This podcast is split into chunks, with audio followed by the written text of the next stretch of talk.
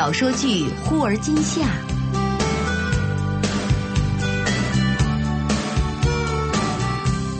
根据明前雨后的同名小说改编。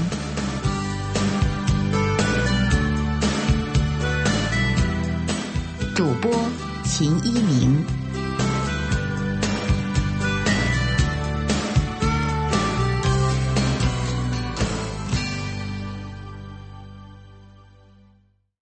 第五集，看到何洛有点气急败坏的样子，张远依然是一副笑眯眯的神情。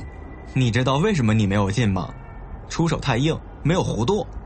女孩子的力量本来就小，出手要软一些，角度要高，瞄准篮筐的后沿，要看得远一点。我近视，看不远。你想说什么？何洛，你知道我刚才许的什么愿吗？何洛摇了摇头，心中想的却不是这样。想，是不是希望我不去威尔斯利？我想，以后和你一起去看乔丹大叔打 NBA 现场的。大不了你先去美国，我大学毕业再申请，不就四年吗？中间你总会回来的吧？你相不相信我？相不相信自己？我知道你这次数学考得不好，我帮你补上来。要是耽误了你的将来，我负担不起呀。你这两天不和我说话，就是怕现在挽留我，以后要担责任，对不对？张远看到何洛生气了，立刻就装模作样的板起了脸。这话说的真伤感情，这责任太大了，我养不起你，你，你那么能吃。两个人你推我搡，忍不住一起笑出声来。你刚刚想说我目光短浅是吧？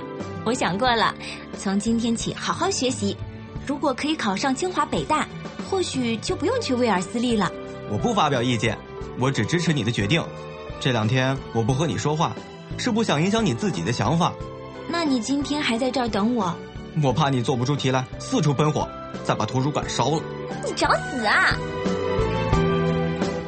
何洛立刻满操场追杀张远。张远，你给我站住，不许跑！有本事你追呀！啊！哈哈哈哈 张远笑着一跃跳过花坛。有人刚刚从教学楼里出来，险些撞在一起。啊，老师，对不起。这时，何洛惊讶的声音自他背后响起：“爸爸！”张远顿时目瞪口呆的看着何爸。啊，伯父好。何爸淡淡的看了张远一眼。嗯，何洛，没事了吧？你妈等你吃饭呢。何洛向张远使了个眼色，让他回家。就乖乖的跟着爸爸回家了。回到家中，何妈依旧在唠叨：“在学校做题也要给家里打个电话啊，知道我们多担心你吗？你看，这菜热来热去的，味道都变了。”何洛偷偷的看爸爸，他只是闷头吃饭。吃过饭后，何洛打开台灯。将书本一样样的摆好，何爸就坐在他身后的沙发上举着报纸。这个时候，何妈挽着袖子走了过来：“你不要打扰女儿做作业了，去去帮我刷碗去。”我检查检查洛洛的功课。何爸叠起报纸，走到书桌前，一本本翻过去。何洛抬起眼看着他，小声的说：“爸。”这是物理题点，你能看懂吗？何爸转了一圈，又回到沙发上，不说话，只是定定的看着何洛。爸，你有话要说吗？是他吗？嗯。挺高的。嗯。沉默还是沉默。何爸搓了搓手。我不知道应该怎么说，这种事情我还没处理过，我还没准备好。你就长大了。哼，你和妈妈不是已经做了决定？我们希望你去美国，并不是因为你和他在一起，而是的的确确为你考虑。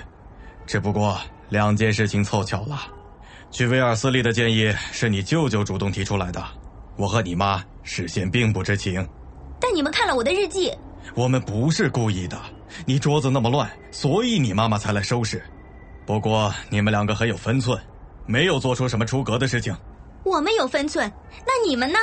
还是不承认自己做错了吗？何爸看到何洛生气的样子，蹙起了眉头。对不起，我们是侵犯了你的权利，可你现在什么都不对我们说，比如你选择去理科班的原因，这么大的事情，我们就这样稀里糊涂的被你蒙过去了。我就知道说了你们也会反对。好，我现在说说我的想法，你要保证心平气和的听完。妈妈，你也过来。何妈没有过去，只是摇了摇头。算了算了，你爸做思想工作呢，我是非党人士，不参加。过了这个村就没这个店了。我就说一次，你们一向当我是小孩子，今天能不能耐心听我把话说完？不要我说到一半的时候你们就不耐烦，很不屑的说我幼稚。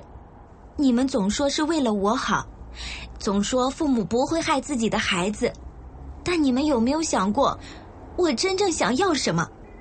我想去威尔斯利，对，可去不成的话，我也不会难受。毕竟那些事太遥远了。说到这儿，何洛突然想哭，眼泪不由自主的就掉了下来。你们总爱说不要早恋，以后会遇到更好的、更合适的人，但你们为什么不想想我的感受？你们有没有过年轻的时候，很喜欢一个人的感觉？我就是觉得他最好，也不认为以后会遇到更好的人了。而且我知道，如果现在让我和他分开，我这些年都不会幸福的。你们总说早恋影响成绩，但是看看我的理科成绩一直在走上坡，不是吗？只有这次考得很糟糕，但那是因为我们要被分开了。如果你们执意送我去美国，会不会发生更糟糕的事情？我说不好。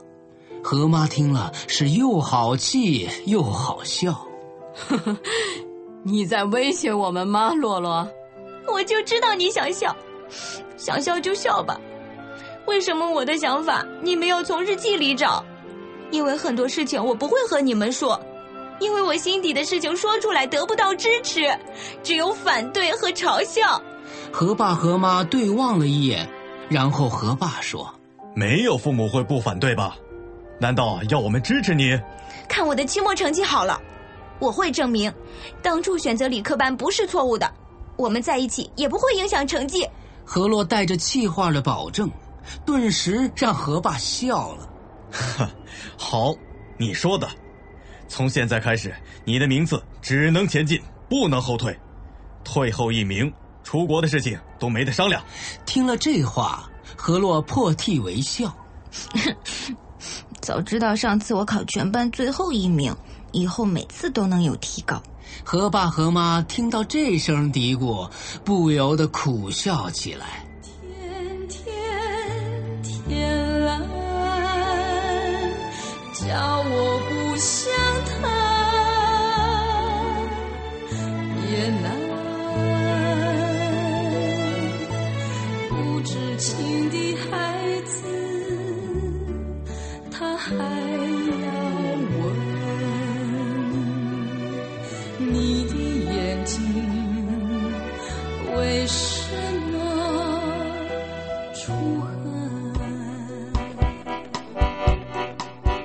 这两三个礼拜以来，张远日记。出国这三个话题，一家人绝口不提。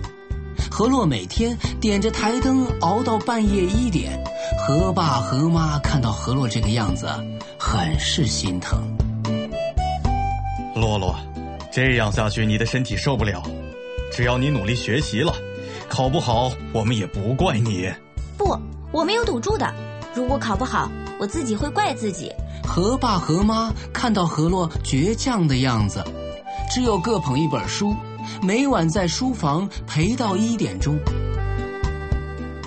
期末考试后，何洛因为疲劳过度大病一场，低烧不退。还没等何洛病好，何妈要去天津开会，很放心不下何洛的病情。我走了，洛洛怎么办啊？你又不会做饭。何爸却是很不认同的样子。谁说的？我会煎鸡蛋、煮鸡蛋，还会做西红柿鸡蛋面。何妈白了何爸一眼，还是做了决定。还是让洛洛去他奶奶那边吧，我也放心点儿。听到这个消息，何洛就高高兴兴的搬去奶奶家住了。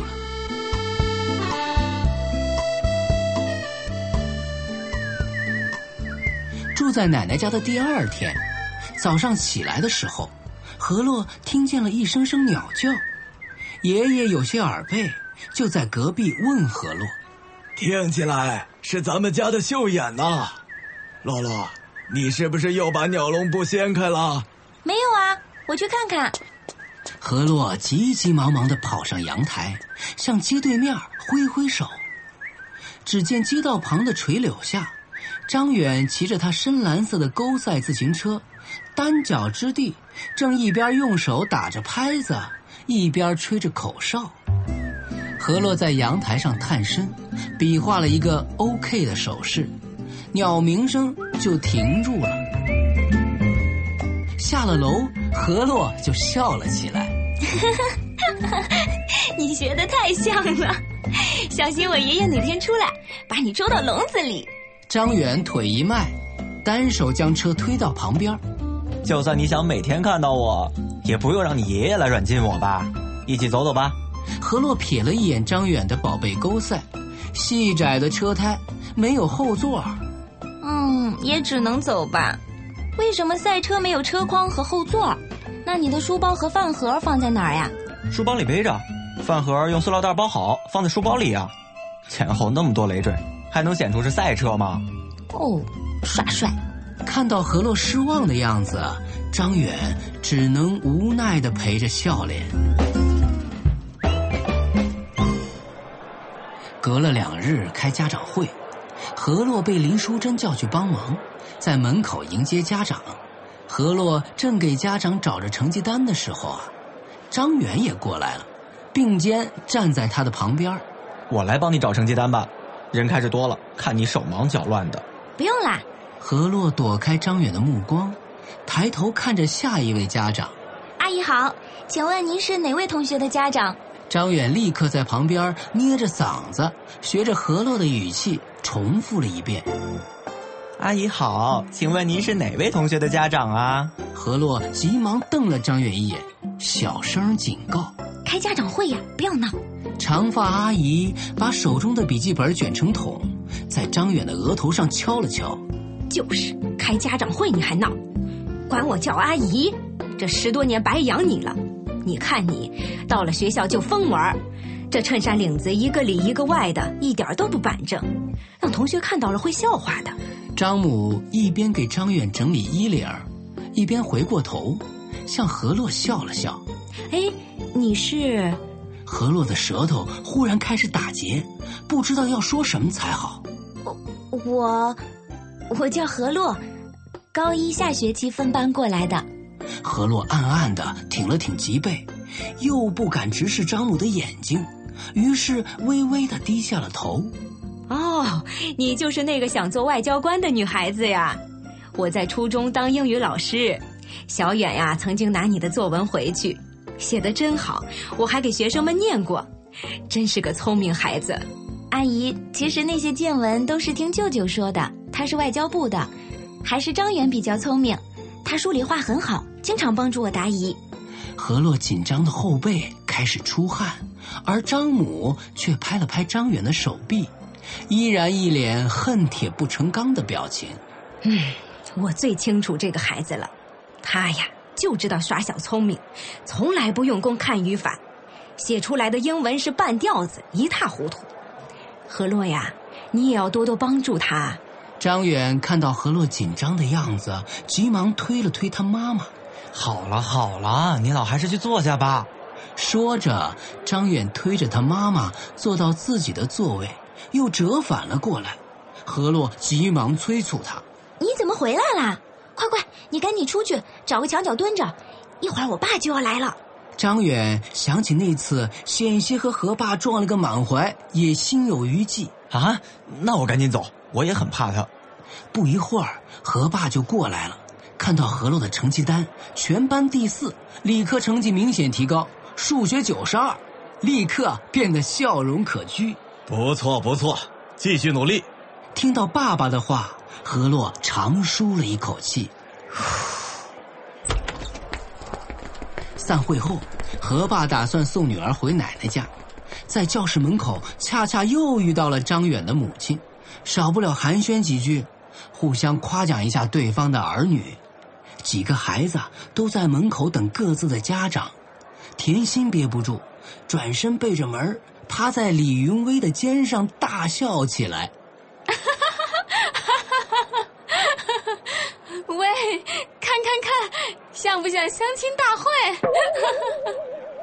何洛白了他一眼，就赶上他爸爸。何爸临走的时候依然是语重心长：“这次考得好，你不要得意。大江山容易坐江山难，你要保持啊，记得我们的约定。只要不退步就好，不用非得进步吧。”何洛掰着手指头数了数：“嗯。”离毕业还有一年，肯定有十来次模拟考试，这次第四。你告诉我，复数名次怎么考？你怎么越来越爱抬杠了？何爸蹙着眉，但嘴角仍然在笑，还沉浸在家长会归来的沾沾自喜中。何洛看到爸爸的表情，心里却偷偷的笑。成年人有时候更能幻想，虚荣。第二天，何洛的爷爷提了绣眼去遛鸟，婉转的鸟鸣仍然出现在窗外。何洛飞跑着下楼，看见张远推了一辆二八的黑色南车，老是脚闸了，除了铃不响，哪儿都响。不过很结实，结实，又不是碰碰车，你想去撞谁？张远拍了拍已经有裂缝的棕色的车座。这可是我妈的嫁妆啊！我好不容易从楼道里搬出来，要是让哪个胖丫头压坏了，怎么回去交差啊？何洛立刻不满地撅起了嘴儿。啊！你敢说我胖？张远溜着车，脚一点地，迈腿骑上去，绕着何洛兜着圈儿。你是不胖，所以我也没说要带你啊。那你要带谁？何洛抓住书包架。张远走不得，只好用腿支着地，把爪子拿开，我要接胖妞去了。不，那就上来，胖丫头，快上来！张远一边催促着，一边笑。二八车啊，后架高，我跳不上去。说归说，何洛还是欢喜的跳上了自行车的后座。哎呀，真重啊，绝对的，重千斤啊！何洛气的拍打着张远的后背。你废话也真多，喂，走啊！哎，你倒是坐好啊！我坐好了。你要扶稳了，小心一会儿下坡掉下来。我要准备出发喽。张远一蹬地，何洛向后一倒，本能的胳膊一紧，张远却忽然笑出了声儿。哈哈，喂，你干嘛呢？啊啊！在车水马龙的街上。何洛尴尬的脸都红了，要放就放好，别挠痒痒啊！何洛微红着脸，悄悄的抱住张远的腰，轻轻哼起了歌。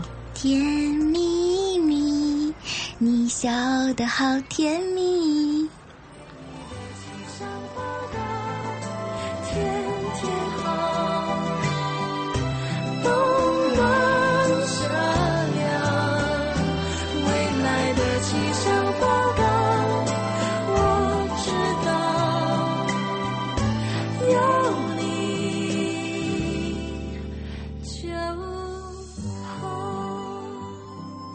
欢乐的日子总是过得很快，不知不觉间呀，就到了高考。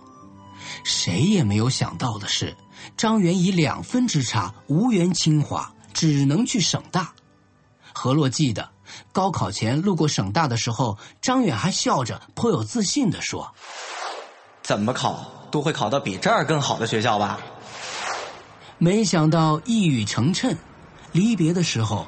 父母和同学全程陪同，两个人只能分别伸出左右手，四指握拳，轻轻一击，再见，保重。没有拥抱，没有热吻，两人就这样分别。大一一入学就是为期一个月的军训，张远晒黑了不少。拿到张远的信，何洛就急匆匆的下楼打电话。好不容易排到河洛，天就开始淅淅沥沥的下雨，片刻便大雨滂沱。但河洛实在不舍得放下话筒，风不断的将雨丝刮进来，他说着说着就开始上下牙打架。哎，你声音不对啊，怎么开始僵了？如果累了就赶紧休息啊，回头我再给你打电话。你你不是说不好打？是是啊，你们全楼六百多个女生，就楼长室一部电话。比广播电台的热线电话还要热，我上次在家按了一下午的号码，你看手指头都按扁了也打不进去。何洛的眼睛顿时变得湿润起来，他想念张远，也很想家。